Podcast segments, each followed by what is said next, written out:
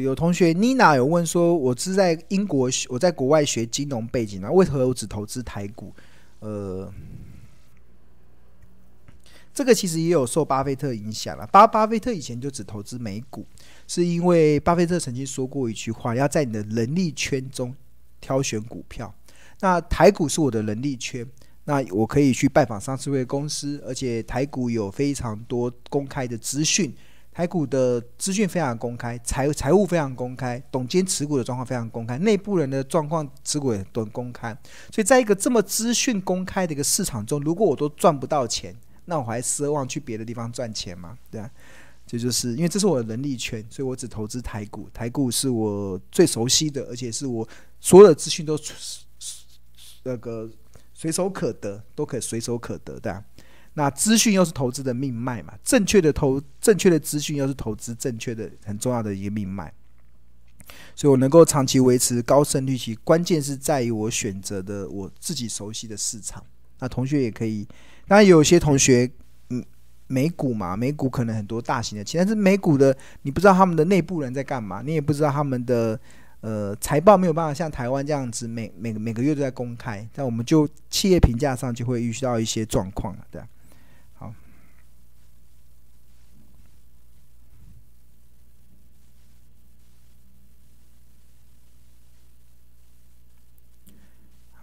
然后我看一下，彭彭彭说日报，头家日报一定要订，很重要，每天都要看，没看怪怪的，哎，不错，就很有同学说他现在追剧不如追日报，对啊，还不错。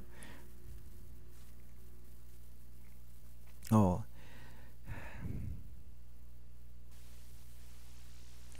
好，那如果呃。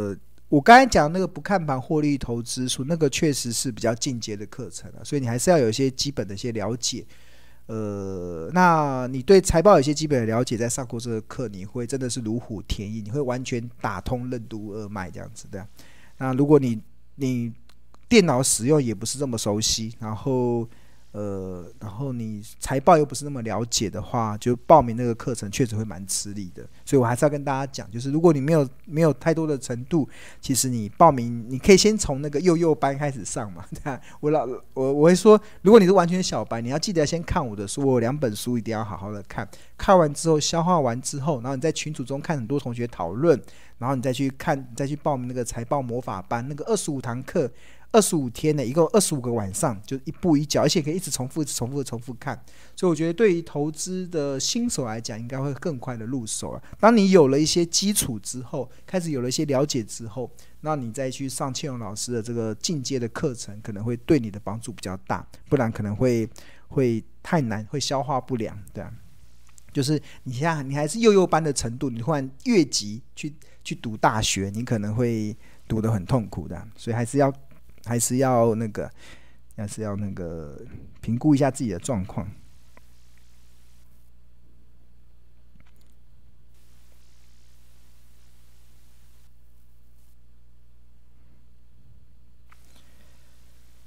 好，这边有个日报的订户，嗯、呃，美丽，他说他是头家日报跟 APP 的订户，非常谢谢支持我们这两个商品。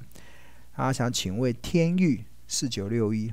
河流图出现断层，无法预估，那从哪里去判断好公司？天域哦，天域，这档股票是怎么来的？啊，天钰代号是几号？四九六一。第一个，其实要要能够正确的判断，一定就是。投资你所熟悉的公司是最好，现在最近两百二十一块，然后看一下它的河流图，北一比没办法评估，净值比也没办法评估。现在目前看起来净值比，因为它也出现断层，它应该是突然跳上去，美股净值突然跳上去，所以如果是呃我的话，应该会先用第二季的这边净值比先去判断，用这个地方。用第二季的，因为它这个地方跳上去也是跳的有点，呃，跳的有点不好用。这些这个也看不到，这也看不到这个。如果都看不到怎么办？那不看嘛，你就要用进阶版的这样。我我跟大家讲，就是我认为所有的财报分析都可以，任何一档股票都可以透过财报分析计算出合理的企业价值。那 APP 它。就是我标股金 A P P，它提供的一些可以大数据的一些准则，去帮助一般的投资人，他去粗略的大概七八成的去预估一家公司合理的波动。但是有一些公司，它可能因为短时间营运的变化太大，它可能跳增的太快，或者是它处于一个非常亏损或者不好的一些状况的时候，就是因为财报的一些原则都是稳健原则，都是一些呃。比较保守的原则，所以如果当一家公司它营运没不是慢慢变好，或者是慢慢变坏，通常这个我们这个财报有些东西，呃，财报的一些大数据可以用的财报的东西会跟不上，因为我们为了大数据必须统一标准嘛。那但是你就变成什么？你用量化的不行的时候，你就要直化，你就必须得。单一的去评估一家公司它实际的状况，那这个就是进阶的课程嘛。那庆荣老师教的其实就会教这些进阶的课程怎么去运用。那那我觉得最好的方式，如果你发现这两个都没办法用的时候，那你就是去找你可以用的，要么就是去了解到适合他的方式，去评估到他适合的方式。那要么就是找其他适合的股票嘛，对。A P P 里面有很多股票都是都可以用啊，就可以按照那可以用的去做判断。那如果不能用的，就要再进阶。那如果以这个的话，我会先用第二季来当参考。那第第三季跳上去就就失准了嘛。那现在他现在就别用第二季去参考，就要单一去看了，就要去单一去看，就是要进阶版的去拆解公司，你要去获利，去预估，你去预估它的未来的 E P S。然后预估未来的 EPS，然后乘上固定式的本益比，基本上应该就可以找到它的一个状况。那因为它这家公司过去又好像又看起来又又这个好像起本益比又起伏很大，所以就变成你要去预估未来，然后再用它适合的方式去评估，就会变得比较复杂了。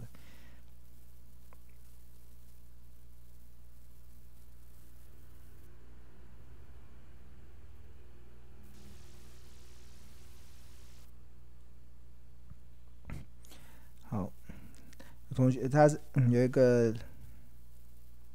同学有问说，标股机里面的产业多空净流比跟净比是什么意思？就当天的变化嘛，当天变化。我们应该小编，我们的助教应该有录过影音档，就这边有产业多空，然后这边有净流跟净净流跟净比，那就当天的资金流向哪哪一个市哪一个族群嘛？像以一月十九号来看看的话，偏多的话就是。LED 嘛是比较多的，然后偏空的话是航运是比较偏空的。那这个在请小编，你可以在群里面发问，然后请小编应该会有相对应的影片给给你回答这个问题。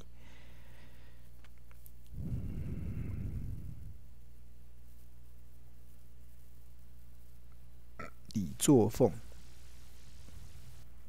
，OK，李作凤是标股机 APP 的用户。谢谢支持。然后他问说：“金鼎走势已经开始走空了吗？为什么走空？我 完全看不出走空的，完全看不出走空的内容。如果你觉得走空，你可以跟我讲为什么吗？这样我是看不出来的。他的业绩会越来越好的。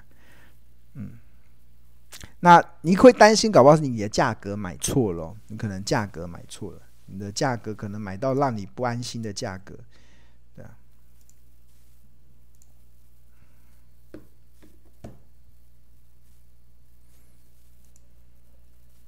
那不能跌跌六趴就说它走空啊，跌六趴搞不好是它可以买进的时候，对啊，好公司会越跌越美丽嘛，对啊。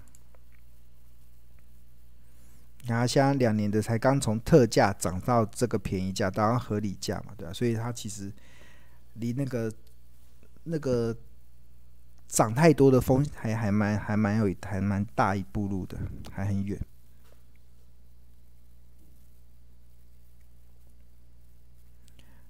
再看一下，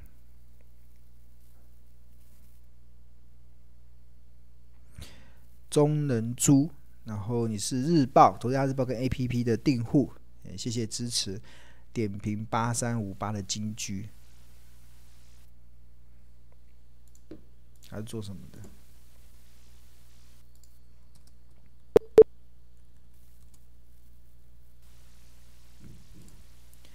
好，看一下金居是做什么的啊？先进入到他的公司的，看一下新闻，最近有什么新闻？金居，哎，主管异动，营收成长。金居是做伺服器低轨卫星，看一下公司。组件。那你当初为什么会选择它？看一下河流图的话，看起来就是这个净值比比较合适，所以就是跌到这个下面以下就开始有价值了嘛，就。七十七元以下就进入到它的便宜价格，到六十二块这个地方。然后，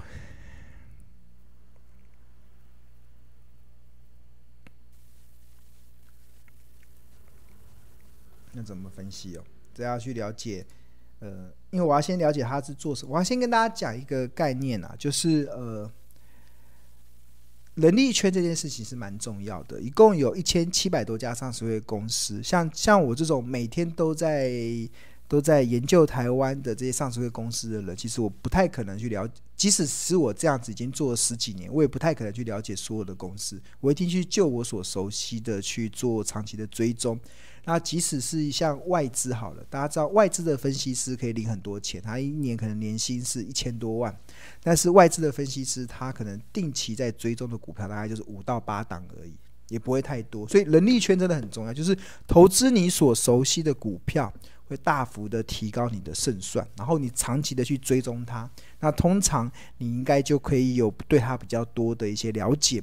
那我这边能够做的，其实就是透过一些大数据的一些东西，提供给大家一个呃判断的方式，快速筛选的方式，可以从财报的角度，从筹码的角度，从技术分析的角度，去帮助大家快速的去检视。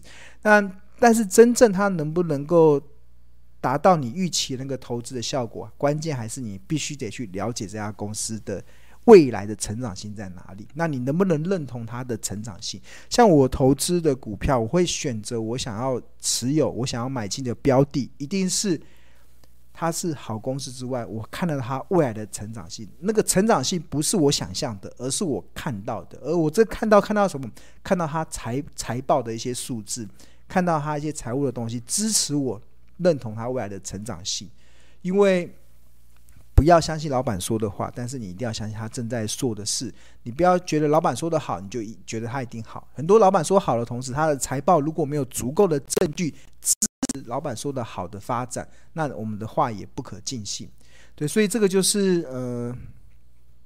所以同学问一些股票的时候，如果我不熟悉，我真的就不熟悉，我可能没有办法很快速的去帮助大家去回答。那当然就是我会了了解股票，我回答的速度会比较快一点，这样。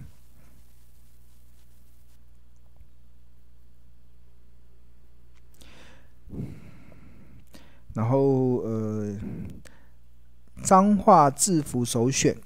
那个 脏话字符首选，还有啊，他是日报跟 APP 的用户，他想要评点评美绿，美绿美美绿是我们日报有追踪的标的，我觉得你可以去回顾看我们的投资家日报。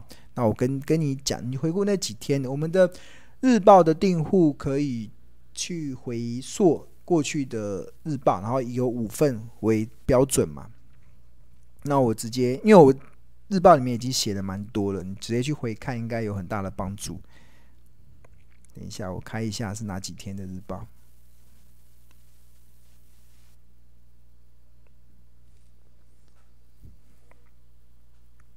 嗯，开档案有点慢。美绿应该是，等一下，美绿是，OK，呃，二零二二年一月。一月五号的日报，我们有用月 K D 黄金交叉来分析美绿。然后二零二二年的一月六号，然后我们有针对美绿的四的一些客户来做一些分析。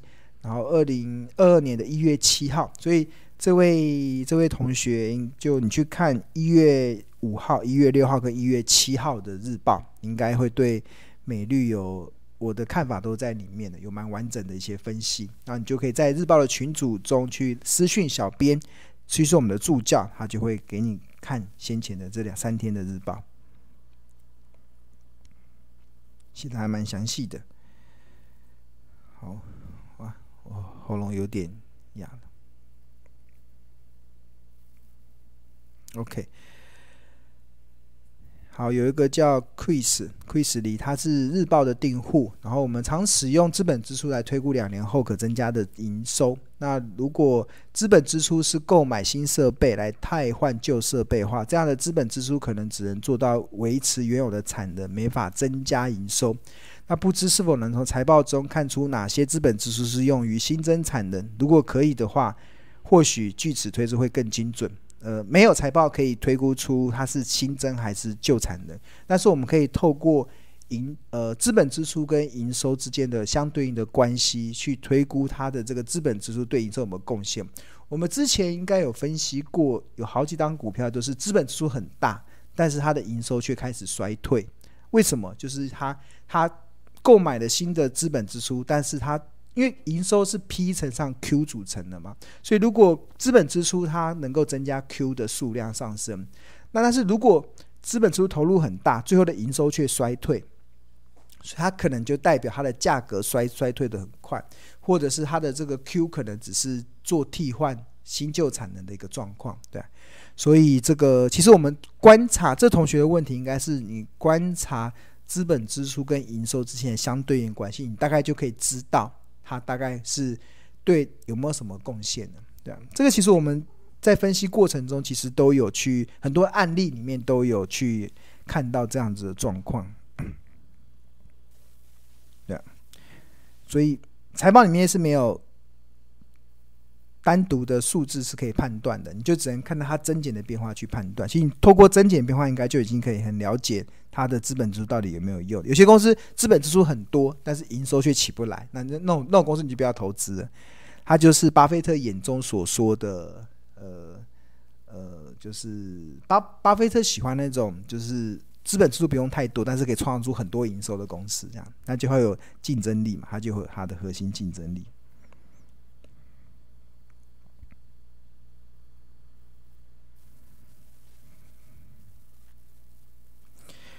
哦，有一个锅贴，它是刚订的 APP，华航，你不该买华航的，华航怎么能买呢？对啊，华航 就从我面前走过去，华航的华航就是一个不该买的价格，对啊，嗯，这个我就可以确认，因为之前有看过，今天跌三七嘛，华航，华航它没有断层，你这个这种公司，它不可能看本益比，它一定看净值比嘛，看净值比，净值比它已经。又走过去了，看这两年的两年的华航，华航先前有到特价嘛，然后红色的股价涨到它已经涨到疯狂价之上，涨到疯狂价之上，所以现阶段的华航都航运航空股都不值得投资啊，因为它已经你这个时候去买华航就已经不是在投资，而是在投机了，对啊，就如果你买在二十七块以上的华航，这已经来到疯狂价，你还买它，那就是你在投机了，就是那。那它整个产业的趋势也不会出现太大的变化，就是我航运航运股载人载货会慢慢变好，但是它已经回不到以前的状况嘛，所以股价到二十几块也差不多了，对。就就呃很多的小白就慢慢新手小白就慢慢的去体会，我们很多的分析都是要看未来，你一定要把未来看到，就是把这家公司的未来性思考进来，然后再。判断它现在的股价合不合理？如果它未来有成长性，现在的股价在便宜，当然可以投资。那现在的股价在昂贵，它未来成长性好像平平的，没有太大的成长性，那这个地方就会危险。就像是华航，我在看航运股，华航的话就是呃空，就是它未来成长性，我觉得就平平的，对啊。然后但股价已经来到昂贵了，对啊，那就不会不值得投资了。OK。嗯，好，那同学把这个方法学会了，然后我们都有群组嘛，所以我们就可以在群组里面跟大家可以彼此讨论了。就是我比较喜欢看同学之间去讨论，就是不要不要直接问我问题，对吧？我觉得你去把你思考的点点出来，然后点出来之后，就是呃，因为。单方面跟你讲，你没办法自己去思考，所以我觉得同学自己可以在我们有群组嘛，有很多的群组。那同学中，我希望同学能够彼此之间来讨论，只有透过讨论，而不是听解答，你才有办法进步。如果你都在听解答，你是进步不了的。你只有在讨论的过程中，才能一点一滴的进步。然后有些时候不要急，很多时候就是呃，巴菲特有讲过一句话嘛，就是。呃，人猩猩是不可能在一夕之间演化成人类的，那人类也不可能在一夜之间退化成猩猩，对吧？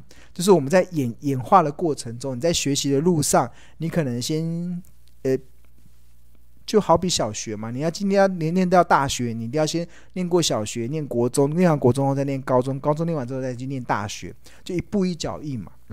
那那重点是你只要方法对了，那这条路你终究可以念到大学，你终终终究可以去了解未来的这个股价的这个波动、投资的方式。那最怕是你用错方法，用错方法，你花再多的时间你也毕不了业，对啊。那这就是我们很我很肯定，大家现在学的这些方法都是投资最正本清源的方式。你问法人，你问商学院所有的学生，我们在问股全球的一些世界有名的这些股股市大亨、这些股市大户、这些股神级的人物，我们都在用相同的方法在分析分析标的。我们就是找好的公司，计算出好的价格，我们一定坚守买低卖高，对啊。所以方法对了，你就一步一步的去走。然后很多的小白也不用太担心，像今年过年有九天的连假嘛，大家就好好的吸收，一点一点的去学习，然后然后。那这个学习的过程中都是值得的，因为当你把这个投资当做一技之长来学会之后，那你对未来就会无所畏惧，你会看到眼前是一个彩虹，你会看到美好的未来。好，那我们今天到这边了，我的猫咪肚子饿了，我要喂它们吃饭了。那我们下周，下周是封关日，诶，好，我们下周封关的时候再来跟大家来分享。拜拜喽。